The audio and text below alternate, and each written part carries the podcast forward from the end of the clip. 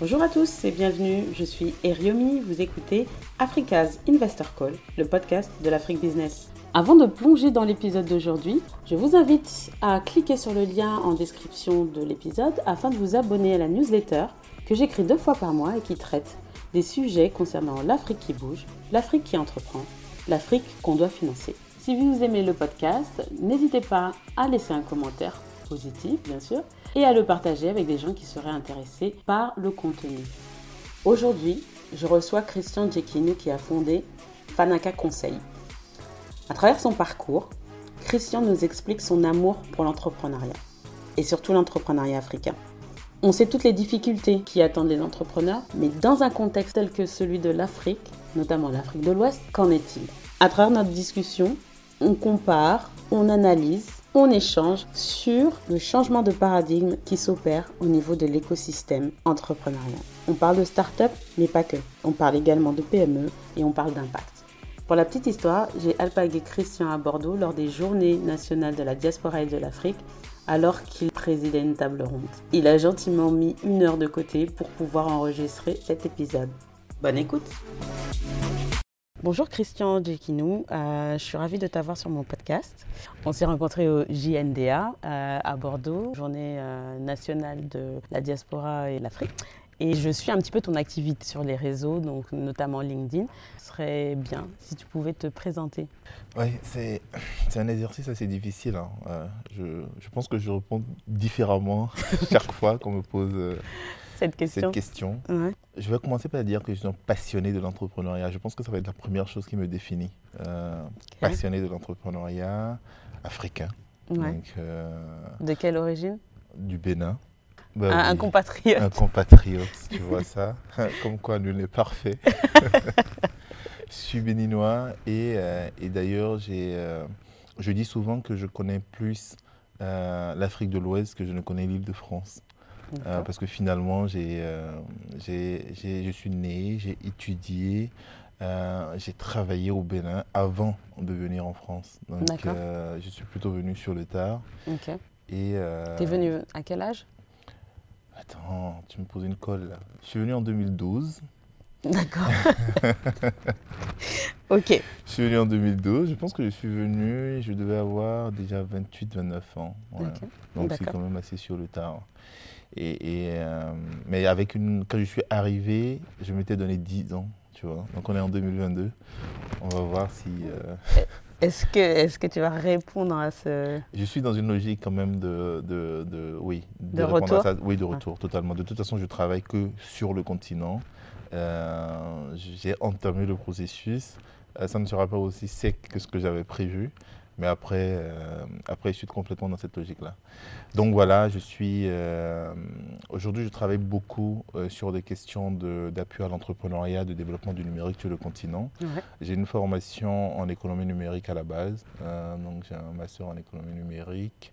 Euh, voilà, je ne sais pas si ça ira pour la présentation. Ou si, bah, de toute façon, l'idée, c'est de, de toute façon creuser ton parcours et, et, euh, et ta vision euh, par rapport à, à l'écosystème entrepreneurial africain, ouais. qui n'est pas assez, à, à, mon avis, et c'est l'idée du podcast, qui n'est pas assez mise en avant, en tout cas, qui n'arrive pas forcément jusqu'aux oreilles de, des personnes qui habitent ici. Je, je, je ne sais pas, enfin, tu n'as pas posé une question, mais... Ouais mais tu, tu disais c'est pas suffisamment mis en avant et peut-être que c'est parce que finalement moi c'est mon c'est mon métier parce que j'ai l'impression justement que c'est trop mis en avant. En mais... fait c'est jamais trop mais peut-être pour les mauvaises raisons, tu vois, et peut-être pas forcément de la bonne façon. On aura peut-être l'occasion de revenir sur ça, mmh, mais, mais de toute façon, euh, si on peut toucher le plus de monde, c'est toujours intéressant. Ma première question, ce serait euh, ton activité actuellement avec Fanaka. Ah, c'est gentil de me poser cette question. Parce que mon, mon, image est très associée à, à ce que j'ai fait juste avant Fanaka. Ouais. Et je, je, c'est moi souvent qui ramène les gens à Fanaka, Fanaka. tu vois. Ouais. Mais c'est très bien qu'on commence par Fanaka. Euh, Fanaka, ça veut dire prospérité en Swahili. Et, euh, et notre tagline, c'est la prospérité partagée à travers l'innovation. Euh, donc pourquoi Fanaka Nous croyons fondamentalement euh, qu'on peut apporter du mieux-être. Donc, on peut apporter, de, on peut améliorer les conditions de vie des populations Mhm. euh, avec de l'innovation, avec de l'entrepreneuriat, avec du numérique. Donc, c'est finalement la finalité pour nous dans tout ce qu'on va faire, c'est comment est-ce que euh, au fin fond du Tchad ou du Bénin ou du je ne sais pas où, ça va passer par plusieurs chemins. Ouais. Et donc Fanaka se définit comme euh, une agence panafricaine d'innovation et d'ingénierie de projet. D'accord. Euh, on travaille euh, sur deux verticales, l'entrepreneuriat, et quand on dit entrepreneuriat, finalement, euh, ça englobe beaucoup de choses, Mhm. puisqu'on peut travailler sur l'entrepreneuriat dans les ICC, dans les, indus- les industries culturelles et créatives, on peut travailler sur de l'entrepreneuriat sur des thématiques du type entrepreneuriat féminin, entrepreneuriat des jeunes, on peut parler d'entrepreneuriat numérique, même si ce n'est pas un thème que moi j'aime beaucoup. Et donc Mhm. finalement, l'entrepreneuriat, c'est quand même assez vaste. Ouais. Mais nous, on va beaucoup, notre angle avec l'entrepreneuriat, ça va toujours être de l'entrepreneuriat innovant, D'accord. euh, donc entrepreneuriat de croissance. On n'est pas des spécialistes de développement du secteur privé de façon classique. On pense qu'il y a des structures, des organisations qui sont beaucoup mieux outillées que nous pour travailler sur ces sujets-là. Ouais. Euh, par contre, développer un écosystème d'innovation, euh, déployer des programmes d'appui à l'entrepreneuriat des jeunes, mais avec une bonne dose d'innovation, avec tout un phénomène start-up qui se, dé- qui se développe, Mhm. ça, c'est des sujets que nous comprenons. J'allais dire nous maîtrisons, mais j'essaye de. En, voilà. tout, en tout cas, c'est- sur euh, ce thème-là que vous, euh, vous avez choisi de mettre votre focus. Oui, donc entrepreneuriat et numérique. Et Donc numérique. numérique, aussi. euh, Alors pourquoi voilà. tu parlais de, du terme entrepreneuriat numérique que tu n'aimais pas beaucoup? Parce que finalement, entrepreneuriat numérique, ça veut dire quoi? C'est comme si on disait entrepreneuriat électrique D'accord. ou Pour toi, l'électricité. Pour moi, le numérique, c'est un enabler comme l'électricité. On ne devrait plus aborder le numérique comme un secteur. Ouais. Et donc, entrepreneuriat numérique, finalement, ouais, je ne sais pas qu'est-ce que ça veut dire, entrepreneuriat numérique. Ouais. Après, il y aura toujours euh, ce qu'on appelle les pure players, Mhm. c'est-à-dire des, des acteurs qui euh, ne sont que sur du dématérialisé, que, enfin, soit c'est des applications euh, Du digital, mais quoi. Du digital pur et, et sans, enfin, j'allais dire sans aucune implication dans l'économie réelle, mais, mais il y a toujours quand même de, de l'implication dans l'économie réelle. Donc finalement, entrepreneuriat numérique, j'ai du mal à, à- euh, qualifier ça. Et donc le numérique rentre dans tout, rentre dans l'entrepreneuriat agricole, rentre dans l'entrepreneuriat C'est dans un les outil. ICC, c'est un outil, Ouais. comme l'électricité. Euh, mais écoute, j'ai regardé un petit peu euh, bah, ta bio et avant de ton arrivée en France, tu as été en fait euh, entrepreneur. euh, eh ben, J'aimerais bien savoir quels, quels ont été les défis à l'époque euh, que tu as rencontrés versus euh, aujourd'hui en tant que ben, dirigeant de Fanaka. Alors c'est peut-être pas les mêmes, euh, Oui, totalement. c'est pas les mêmes secteurs ou en tout cas c'est pas les mêmes business models, mais c'est intéressant de savoir Bon, surtout que j'ai gagné en maturité, non? Normalement. en tout cas, j'espère. Bon, effectivement, moi, j'ai, comme je disais tout à l'heure, j'ai commencé par me définir comme euh, passionné d'entrepreneuriat. Euh, je ne sais pas pourquoi, je ne sais pas d'où ça vient, mais j'ai toujours eu des réflexions de, euh, je regarde, je vois des problèmes et je, je vois des, des modèles économiques. quoi. Je me dis, on pourrait faire ça comme ça, comme ça. Et je pense que ça, moi, c'est, mon kiff. Ouais. C'est mon kiff de, de, de, de voir comment est-ce qu'on peut régler des problèmes en montant du business, Mhm. tu vois. Donc, comment est-ce qu'on peut rendre ça durable et, et construire. Et je pense d'ailleurs, en général, les gens disent qu'on a les gestionnaires Ouais. et les visionnaires. Ouais. Je ne sais pas si je suis un bon gestionnaire parce que je ne sais pas là où j'ai mon kiff. Ouais. kiff, mon- c'est voilà, dans la... mon kiff, c'est vraiment d'amorcer le truc, de voir, de faire la strade, etc. C'est c'est vraiment mon kiff. Et donc, euh, très tôt, effectivement, euh, je pense que je devais être en, en sixième. Et je, je rédigeais des business plans sans mettre le mot business plan sur ça parce que euh, à l'époque, j'étais dans une ville au fin fond du Bénin qui s'appelle Abomey. Fin fond, Euh. Oh, oh, bon, C'est pas vraiment le fin fond. C'est pas mais oui, c'est pas la capitale. Voilà. Et je ne sais pas s'il y a beaucoup de personnes qui connaissent Abomey. Bon, peut-être de plus en plus maintenant. Ouais. Et, euh, et, et- et donc, on allait. mon établissement était à Boïcon, donc qui est pas très loin d'Abomey, à 10 km à peu près d'Abomey. Mhm. Et, euh, et dans tout Abomey, il n'y avait pas de piscine. Et Donc, pour prendre des cours de natation, il fallait aller à Boycon pour aller dans le, dans le seul hôtel à Boycon à ce moment-là. Je pense qu'aujourd'hui, heureusement, les choses ont changé. Mhm. euh, pour prendre des cours de natation avec un maître nageur. Donc, deux villes, une piscine, un maître nageur. Et moi, j'avais toute une bande d'amis qui quittaient Aboumé pour Boycon pour aller nager. Et il fallait faire la logistique, préparer ça pour le week-end, y aller une fois en passant et qu'on sort. D'accord. Et je me suis dit, mais, pourquoi on fait ça? Oui. Ouais. Enfin, pourquoi il n'y a pas une personne qui décide de mettre une piscine à Aboumé Ouais. Et j'ai rédigé un premier. Ça a commencé comme ça, en me disant je vais écrire euh, ça. Et ensuite, j'irai chercher des gens qui sont riches à Aboumé parce qu'il y en avait qu'on connaissait, parce que c'est des noms qui revenaient souvent. Telle personne a de l'argent.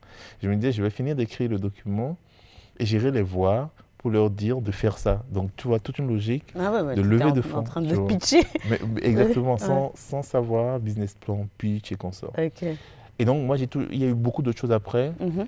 Jusqu'à ce que euh, je finisse, euh, que j'ai le bac, rien ne s'est fait concrètement, mais j'en ai Ouais. rédigé beaucoup avec certains où j'avais énormément d'espoir, où je croyais que j'allais devenir hyper riche. Ouais. Mais bon, j'en suis encore là. T'es sur le chemin. T'es sur le chemin. Oh, parfait. Bon, j'espère quand même. Et, et- et- et donc, oui, et puis très rapidement, quand j'ai euh, fini mes études, euh, j'ai eu un premier emploi qui était très intéressant, Mhm. Mais je ne me voyais pas dedans parce que euh, je, je- Un je- entrepreneur. oui, ouais, ouais, je voyais un peu quand même. Et, et donc, euh, j'ai arrêté assez rapidement. D'accord. Et là, j'ai monté une première boîte. Et donc, les défis que j'ai eus, les difficultés à ce moment, était en 2009. Oui, voilà, ma première boîte, je l'ai montée en 2009. Mhm. Et les difficultés que j'ai eues à ce moment-là, je pense que c'était, je dirais, c'est très classique de le dire aujourd'hui, mais de l'accompagnement. Parce que parce que c'était très clair pour moi ce que je voulais faire. Euh, j'ai réussi quand même, dans ce contexte, à mobiliser beaucoup d'argent. Je ne vais pas donner de montant, mais c'est assez impressionnant, Ah ouais. beaucoup. Et j'ai mis de l'argent sur des mauvaises choses. D'accord. Euh, j'avais pas trop de conscience de l'importance de la trésorerie qu'il fallait avoir. Euh, je mettais beaucoup d'argent dans, euh, dans l'infrastructure. Pour moi, c'était bien d'être dans un endroit où on, était, on montrait tout de suite qu'il y avait une forme de crédibilité parce que quand tu venais dans nos bureaux, c'était vraiment très crédible. Ouais. C'était concret. C'était fait. concret, Ouais. voilà. Et, et- et donc, je crois que j'ai mis beaucoup d'argent sur des choses et pas et sur des choses qui n'avaient pas suffisamment de valeur pour Au stade, en tout cas au stade où on était à Ouais. ce moment-là. D'accord. Et donc, j'avais, je pense que j'avais un besoin d'accompagnement. Je pense aussi que l'autre sujet, c'est euh, la difficulté de travailler avec le secteur public. Et ça, on m'a quand même averti. Et, et ça a été euh, à l'origine d'ailleurs de, de la fermeture de la première, euh, de la première boîte qu'on a montée. Mhm. C'est le temps de décaissement quand on travaille avec l'État. Ouais. Et donc, naïvement, on a eu des deals avec l'État. On l'a exécuté et puis on a fait un an sans être payé. Ben, Donc ça a été ces défis-là à ce moment-là. D'accord. Ouais, accompagnement, euh, des bons conseils. mhm. Je pense que c'était principalement ça. Et c'est une super euh, transition sur ma, ma question, puisque euh, de plus en plus aujourd'hui, on voit des structures d'accompagnement qui sont sur le continent. Et il y en a beaucoup en Afrique anglophone, mais il y en a également en Afrique francophone. On parlait de, euh, du Congo qui allait euh, se doter d'un d'un incubateur qui est censé être euh, le plus large d'Afrique. Il y en a au Bénin, je sais, il y en a au Sénégal. Quelle est la valeur de ces acteurs-là? Quelle est ta vision sur comment on peut développer justement l'entrepreneuriat sur le continent avec ces acteurs-là?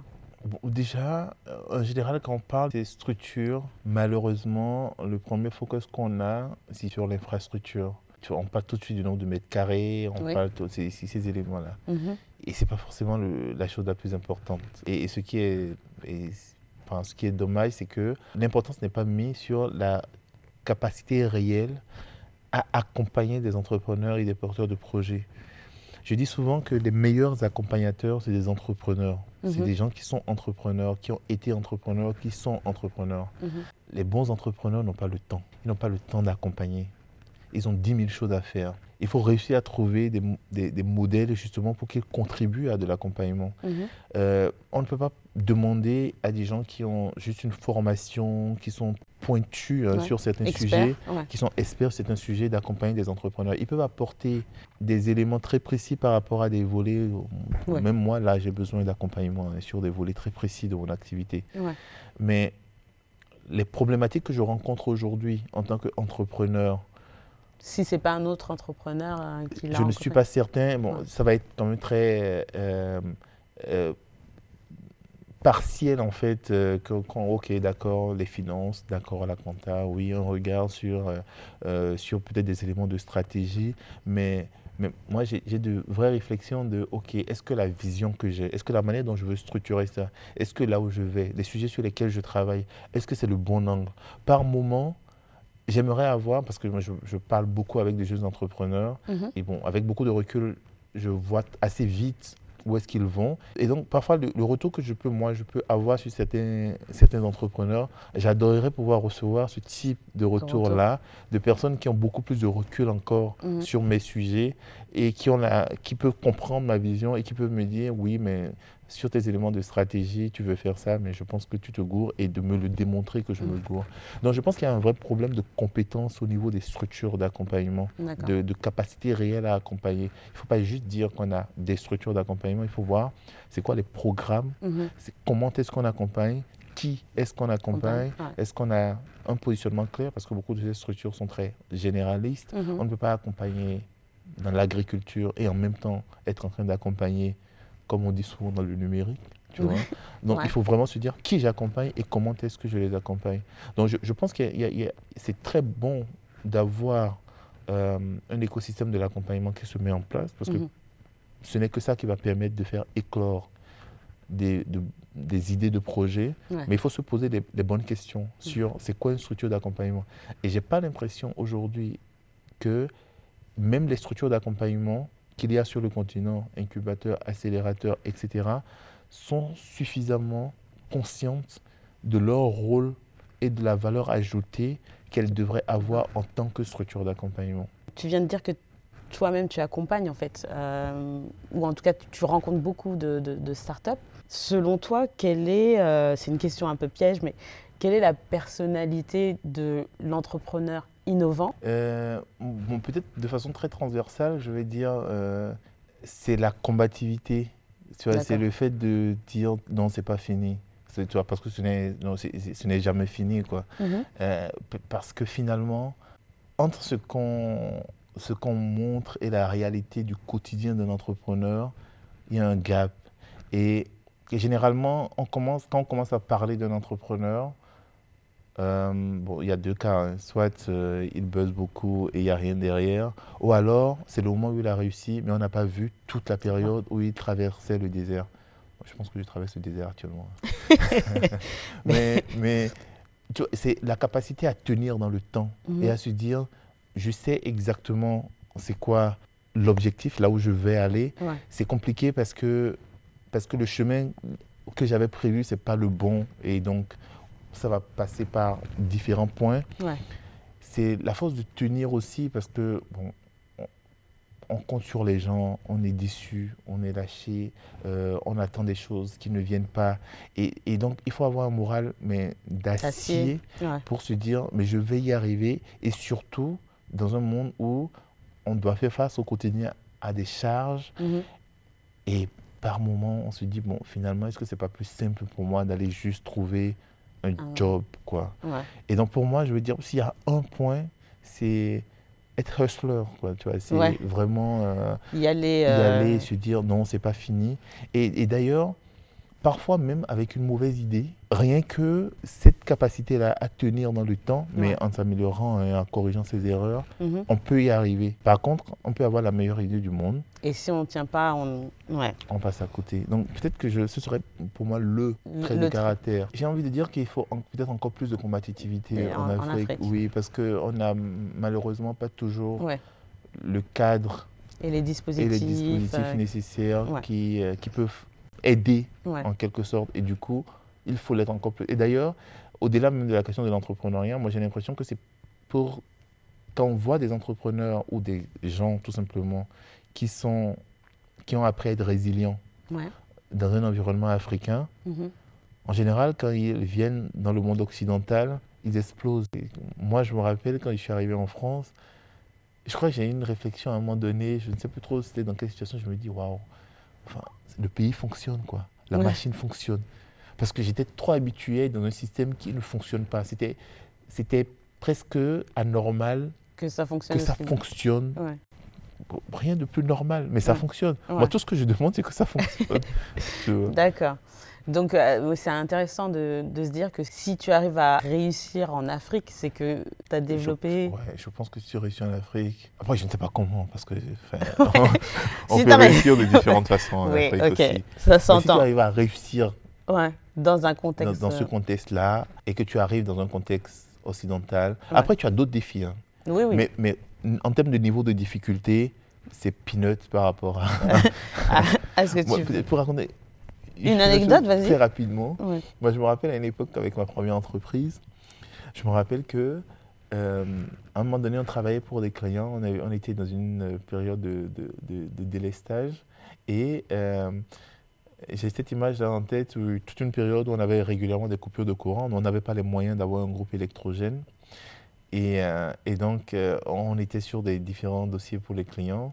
Donc, on coupe le courant, le courant électrique, on n'a plus d'énergie. Mhm. Euh, on travaillait beaucoup avec des, des stops à, à- à l'époque. Ouais. Mais en général, le courant électrique était coupé dans une partie de la ville, pas dans toute la ville. D'accord. Et donc, euh, dès qu'on coupe le courant, parfois on a des délais qui sont serrés. On dit OK, on appelle euh, quelques portes et on dit Bon, euh, est-ce qu'il y a de l'énergie chez toi? D'accord. Et moi, j'ai- en- tête le souvenir où je, je prenais le, le- le- le desktop, hein, pas le laptop, Ouais, ouais, pas, avec, pas avec l'écran, parce que bon, j'avais Ils ont un écran, mais, la tour, quoi. On prend la tour, on monte sur une moto et on va là. Et, et quand on coupe euh, chez lui, on dit Ok, est-ce qu'on a redonné? Non. Est-ce qu'il y a un autre endroit? Et tu reprends le PC pour finir le travail. Je ne sais pas qui a fait ça. En France, je France. pense pas qu'il y en a beaucoup. Bon. Donc Mais, quand tu euh, as fait ça, Ouais. Tu... quand ouais. tu considères que une connexion Internet ouais. où tu arrives à télécharger 100 ans de latence, c'est presque un miracle. Enfin, forcément, quand, voilà, Quand tout va bien, quand c'est... tout va bien, ouais. tu ne peux qu'exploser. Ok. euh, pour continuer sur euh, l'entrepreneur africain, en fait, on a vu euh, pendant ces- ces- cette conférence qu'il y a plein de sujets, il y a plein de thèmes sur lesquels il y a des opportunités et que les entrepreneurs africains se saisissent. Est-ce que tu sens qu'il y a aussi ce rapport à tout ce qui est responsable, social et, et Je environnemental pense qu'il faut que ce soit intégré complètement dès le départ. Mais pour moi, il faut que ce soit tellement intégré que ça ne s'appelle même pas RSE. RSE, ça fasse partie de la raison d'être de Exactement, que dans les éléments de réflexion du modèle économique, de la manière dont on veut approcher le marché, de la manière dont on veut régler le, le- le problème qu'on a identifié, qu'on ait déjà tellement intégré ces réflexions-là qu'on ne dise même pas ça participe à ma politique RSE ou voici ma politique RSE. On Parce est dans l'impact en fait. On n'est plus dans le RSE, euh, on est dans, dans l'impact directement. Et, et pour moi, euh, c'est la manière dont on règle les problèmes. C'est aujourd'hui, ça va être peut-être une critique, il y a beaucoup de personnes qui ne vont pas apprécier, mais aujourd'hui, c'est quoi le secteur sur lequel on lève le plus d'argent en Afrique? La fintech Les fintech. Pourquoi? Est-ce que c'est, est-ce qu'on va dire que réellement, dans le quotidien des gens, au-delà de la facilité, je suis d'accord, je suis le premier euh, à utiliser les fintech parce que ça facilite pas mal de choses, Mhm. mais pour moi, c'est pas symptomatique du dynamisme qu'on devrait voir pour le développement de l'économie euh, innovante ou, ou numérique africaine. On met de l'argent sur les fintech parce que c'est là où on peut très rapidement faire du profit, Mhm. parce qu'on est à la source. hein. Ouais. Oui, oui, oui, Voilà. c'est- business model. Quoi. Exactement. Ouais. On touche très rapidement beaucoup d'acteurs et on est sur un continent où on a des enjeux de non-bancarisation, de, etc., qui font que euh, il y a beaucoup de modèles de fintech qui, euh, qui, vont, qui vont exploser ou qui, qui marchent très bien. Mais il y a énormément de vrais enjeux. Quelqu'un a parlé aujourd'hui d'alphabétisation euh, très rapidement. Mm. Euh, on a des enjeux de santé, on a, on a énormément d'enjeux. Mais ce n'est pas sur ces enjeux-là que tu vas lever le plus d'argent aujourd'hui Mhm. c'est sur la fintech que tu lèves de l'argent. Quand tu dis fintech, les gens commencent à t'écouter. Pourquoi? Donc pour moi, la RSE, même ces gros acteurs qui font beaucoup de RSE, Mhm. quand on creuse, finalement, on est quand même sur des logiques de rentabilité et de profit. Ouais. Donc on peut aller sur des secteurs où, a priori, c'est quand même très compliqué de se faire de l'argent, Ouais. mais c'est des secteurs qui vont impacter, et tout à l'heure je reviens à mon point de départ, qui vont améliorer les conditions de vie des populations. Et pour moi, c'est ça qui participe à de... Et, je ne dirais même pas forcément de l'entreprise à impact, parce que malheureusement, on va tomber rapidement dans, oui, entrepreneuriat social, Ouais. entrepreneuriat impact, tu vois, qui, qui correspondent, si on veut être puriste, à des définitions quand même assez précises. Donc moi j'ai envie de dire, on est sur un continent où on a de vrais enjeux de développement. Réglons les parts de l'entrepreneuriat, tout simplement. Mm-hmm. Tu vois, sans se dire, je vais faire de l'impact. Non, je veux gagner de l'argent. Mais plutôt que de gagner de l'argent en faisant de la mine ou en... Tu vois, je veux gagner de l'argent en, faisant en sorte que le taux d'alphabétisation de tel, du pays passe de tel à tel. Ah, je veux gagner de l'argent en faisant en sorte que le maximum de personnes soient bien nourries. Je veux gagner de l'argent en faisant en sorte que le maximum de personnes aient des soins de santé. Mais je veux gagner de l'argent. Mais en le faisant. Oui, mais je pense euh, euh, que tout ça rentre dans la définition de, de je ne suis pas du tout une puriste, donc je ne vais même pas dire cette, euh, cette affirmation, mais si tu arrives à démontrer que c'est l'objectif et que la, la, la, mission de la boîte, c'est ça, pour moi, ça, ça parle aux investisseurs à impact. Parce que pourquoi je dirais euh, l'argent est dans les fintechs actuellement, et c'est pas que en Afrique en fait, hein, quand tu regardes euh, même euh, en Europe et j'imagine aux États-Unis, la fintech, parce qu'on est dans un, dans, tu vois, dans un système un peu capitaliste, et c'est là où il y a le capital, mais l'idée c'est que le capital ne s'arrête pas au capital, que le capital se déploie dans l'économie réelle. Donc, donc je comprends ta, ta, ta, ta position, et j'espère que euh, après les fintech, il y a un autre secteur qui va être euh, de plus en plus investi, et que les fintech aident également à, mettre ça. Voilà, c'est l'idée. Euh, du coup, on parle du financement et c'est très bien parce que euh, aujourd'hui, l'écosystème euh, du financement en Afrique pour les entreprises qui sont dans l'innovation, quel est-il? Parce que est-ce que, comme en France, tu peux avoir de la love money, alors ça je sais que ça existe, mais après tu as les billets qui sont, enfin les business angels qui sont organisés, qui parient sur des entreprises et espèrent une sortie derrière parce qu'il y aurait des fonds qui vont rejoindre au capital.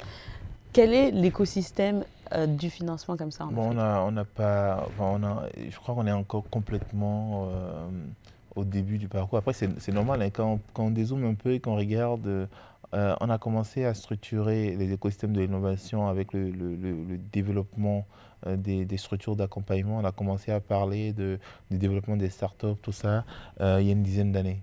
Mhm. Euh, peut-être même que je suis optimiste.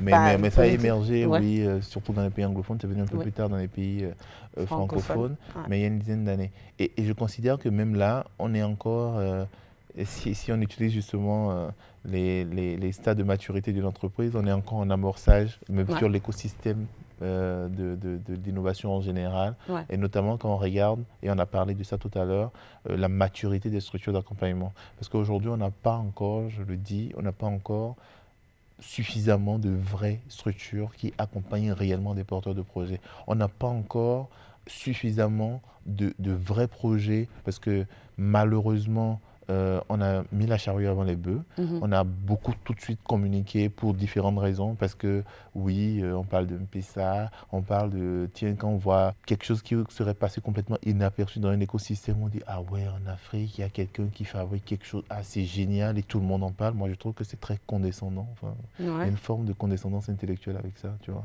C'est mon avis. Ça, c'est un autre sujet.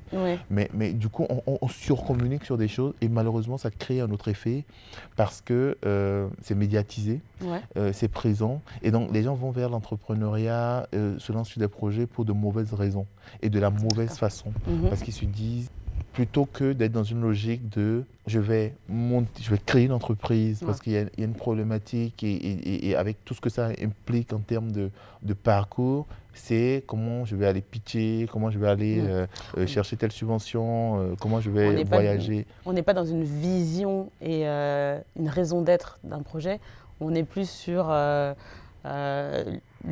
l'aventure, d'accord. Avec, avec la visibilité que ça impacte. Et, donc, et donc on est encore pour moi, on est encore à cette étape-là. Donc, c'est pour dire que c'est normal que sur le financement, on soit encore très en amont d'un écosystème du financement.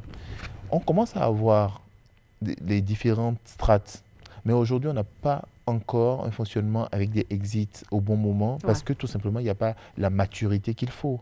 Parce que euh, bah, si j'investis là, qui va, quand, quand je vais sortir, qui va rentrer? Mais pour que quand je vais sortir, quelqu'un rentre, ça veut dire qu'en temps, la boîte s'est développée Mhm. et a grossi. Mhm. Mais tu On vois, est on, encore au on est, on est encore au début. Mhm. Donc, c'est pour moi, oui, l'écosystème du financement aujourd'hui, il est encore très embryonnaire. Mhm. Les acteurs sont là. Non, les types d'acteurs, je veux dire, les catégories d'acteurs commencent à être là. Ouais, On commence à avoir des réseaux de business angels dans les pays. Après, aussi, malheureusement, parfois par effet de mode, euh, euh, on a des réseaux de business angels avec des gens, mais je dis pour, souvent, mais ok, et du coup, vous avez ici depuis combien de temps? On est depuis trois ans. Ok, mais vous avez investi dans combien de boîtes? Et, et là, tu commences à avoir. euh, donc, donc, donc c'est pas vraiment aussi. euh, c'est des réseaux qui existent pour dire oui, nous aussi, on a un réseau de business angels, euh, mais qui ne comprennent pas aussi qu'est-ce que ça implique le fonctionnement d'un business angel Mhm. avant d'avoir les autres strates de, de- de- de financement. Ouais. Et donc, ça, c'est des choses qu'on va construire, Mhm. euh, ça va venir. Ouais. Euh, c'est normal qu'on en soit là à cette étape, c'est dommage, mais c'est normal parce qu'il faut, tout- il faut ramener tout ça à la maturité de l'écosystème, à la maturité du marché. Après, il y a un autre sujet, c'est que il faut qu'on adapte complètement le fonctionnement euh, ou ces fonctionnements-là euh, du, de- du- du financement à la réalité aux réalités endogènes de développement de l'entrepreneuriat dans les pays. Donc, peut-être que ça ne se passera pas de la même façon en termes de structuration des écosystèmes du financement que ça se fait dans les pays euh, développés. Ouais. Peut-être que euh, ça va se faire d'autres manières.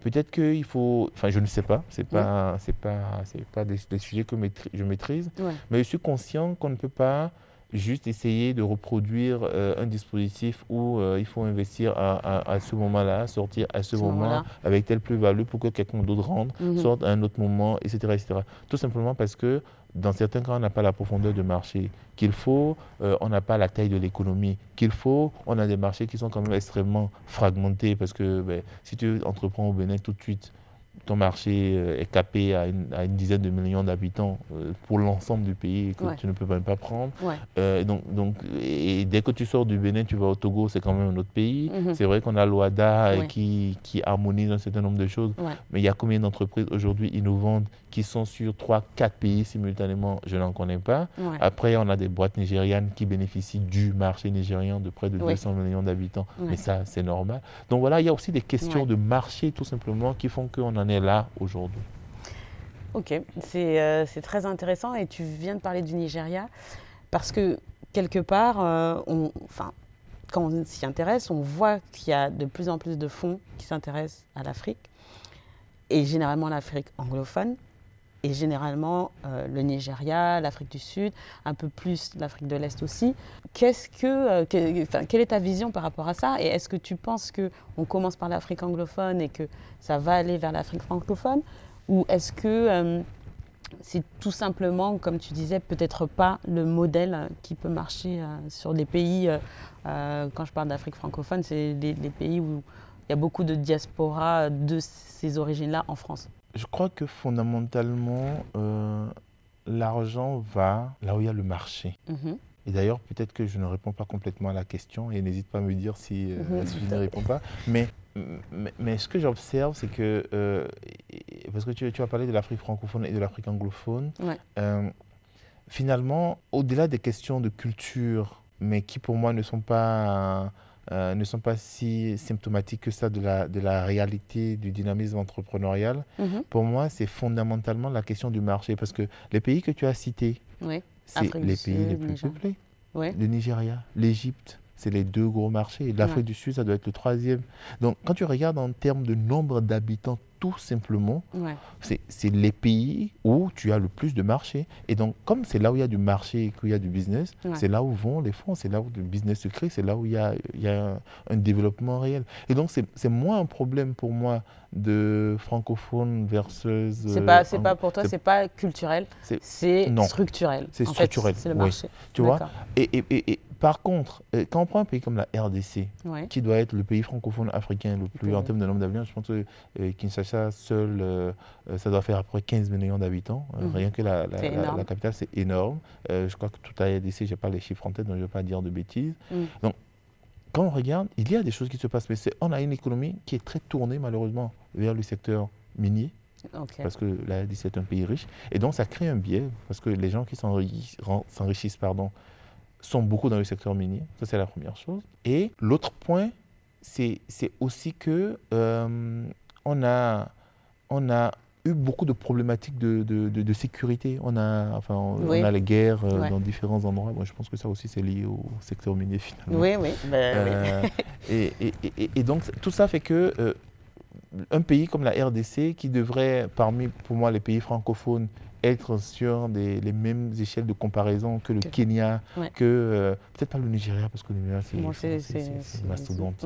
Euh, mais, mais le Kenya, tu vois, la RDC et le Kenya peuvent, peuvent parler normalement. Donc, à, à, quantité de population équivalente, en profondeur de marché équivalent, euh, tu vois, on pourrait parler de la RDC, mais pour les points que je viens de mentionner, euh, à mon avis, on n'en est pas encore là. Mais moi, je pense que la RDC, c'est un pays euh, qui va, dans les prochaines années, euh, on va avoir beaucoup de, très grosses startups de, de, la RDC.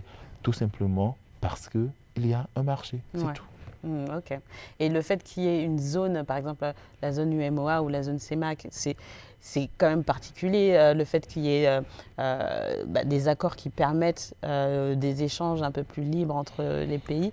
Est-ce que ce n'est pas un avantage pour l'Afrique de l'Ouest euh, en l'occurrence ça devient un avantage euh, à partir du moment où tu as lancé la boîte, tu l'as développée, elle est structurée à une échelle nationale et que tu commences à te poser des questions de comment je, euh, je m'internationalise ou je me régionalise, tu mhm. vois. Là, c'est beaucoup plus facile pour toi, effectivement, d'avoir une harmonisation du droit des affaires. C'est beaucoup plus facile d'être dans un même système euh, avec une banque centrale euh, unique et qu'on sort. Oui, mais quand tu arrives à cette étape-là, la boîte hésite, elle tourne. Donc, tu, vois, tu n'es pas du tout au début. Et quand tu es au début, ton problème, c'est d'abord comment je trouve mon product market fit, comment je... Voilà. Et donc, on, est encore dans des logiques où personne ne réfléchit au Bénin, au Togo, euh, au Burkina en lançant une boîte. Dès le départ, personne ne réfléchit à. J'attaque la zone. Euh, oui. J'attaque mon pays et après, on voit comment. Euh, voilà. Mais celui qui est au Nigeria, il ne dit pas je suis à Abuja seul. Ouais. Tu vois, il dit je suis au Nigeria. Ouais. Et, et c'est pas pareil. Oui, non. C'est euh, très pertinent. Ben, je, je, voulais parler un petit peu avec toi de Myth Africa parce que je sais que tu travailles avec, euh, avec la structure. Je ne pouvais pas ne pas en parler. Donc, je, voulais, euh, je voulais que tu en dises un mot euh, sur cette initiative. Ok.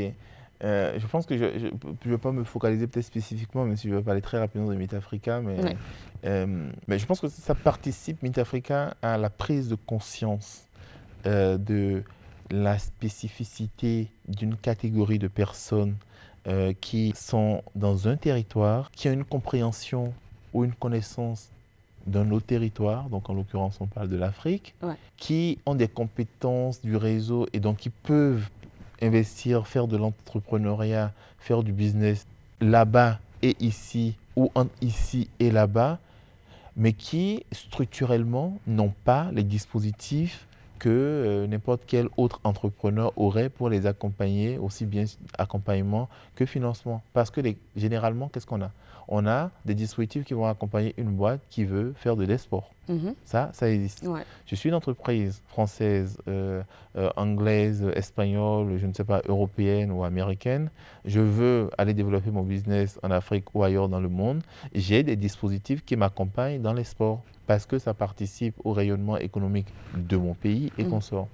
Mais là, on n'est pas sur cette logique-là. Pas, on n'est pas dans une logique juste de j'ai déjà une boîte qui tourne et je veux, je veux exporter. On est sur une logique de je veux entreprendre entre ici et là-bas. Je veux démarrer simultanément entre ici et là-bas. Je veux peut-être même démarrer là-bas en exploitant des choses d'ici ou je veux démarrer ici par rapport à un marché de là-bas. Mais je mm. veux démarrer. Mm. La boîte ne tourne pas encore. Mais comment je fais? Parce que sur l'accompagnement, celui qui doit m'accompagner, il faut qu'il comprenne et ici et là-bas. Qu'on me dise de quoi je peux bénéficier ici, mais de quoi je peux bénéficier là-bas. Tu vois, à un moment donné, euh, j'avais, dans le cadre justement de ces accompagnements-là entre les deux territoires, des, des, gens qui créaient la boîte ici, qui la créaient là-bas, parce que dans certains cas, tu pouvais bénéficier de certains dispositifs avec la structure immatriculée dans un pays africain et d'autres dispositifs avec la structure immatriculée ici, pour être sur les deux, euh, les deux tableaux. Et donc, mais tout ça, ça implique avoir une, une, une sorte d'ingénierie.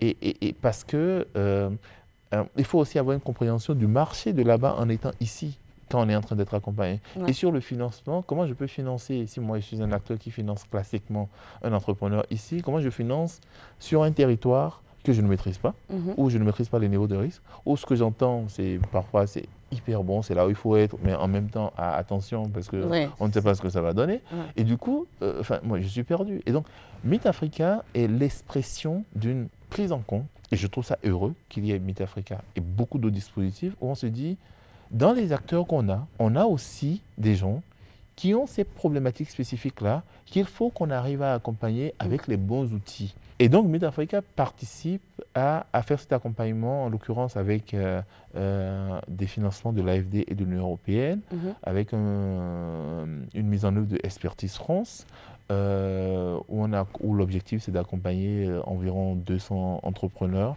et de les financer, Ouais. Euh, pas tous de la même façon bien entendu, Mhm. euh, mais surtout pour participer à créer des échanges économiques euh, entre ici et là-bas et surtout euh, finalement pour targeter, euh, pour cibler une catégorie de personnes qu'on va appeler diaspora, Ouais. euh, qui est aussi une catégorie de personnes qui participent à développer énormément l'économie parce qu'ils payent des taxes, parce qu'ils participent aussi quelque part, il faut qu'on se le dise, à une forme d'influence.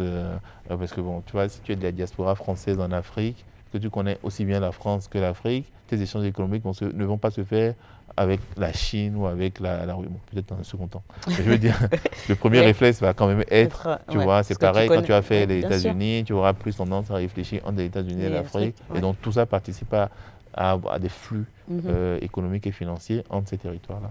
D'accord, donc Meet Africa, c'est un hub pour euh, cette, cette partie de l'entrepreneuriat qui existe entre euh, la France et l'Afrique quand tu es au démarrage, en fait. Oui, c'est une solution. Je ne sais pas si on va dire c'est un hub, Ouais. Euh, mais en tout cas, c'est une solution. Dans la solution, il y a certainement il y a un hub, en l'occurrence, mais c'est une solution qui tente d'apporter une réponse euh, à ces entrepreneurs-là euh, qui, qui sont justement entre ici et là-bas, entre deux rives. Super. Bah, écoute, on arrive à la fin euh, du podcast. Déjà et, oui, c'était vite. passionnant. Mais si tu veux, euh, on, on- on reprendra ces, ces échanges.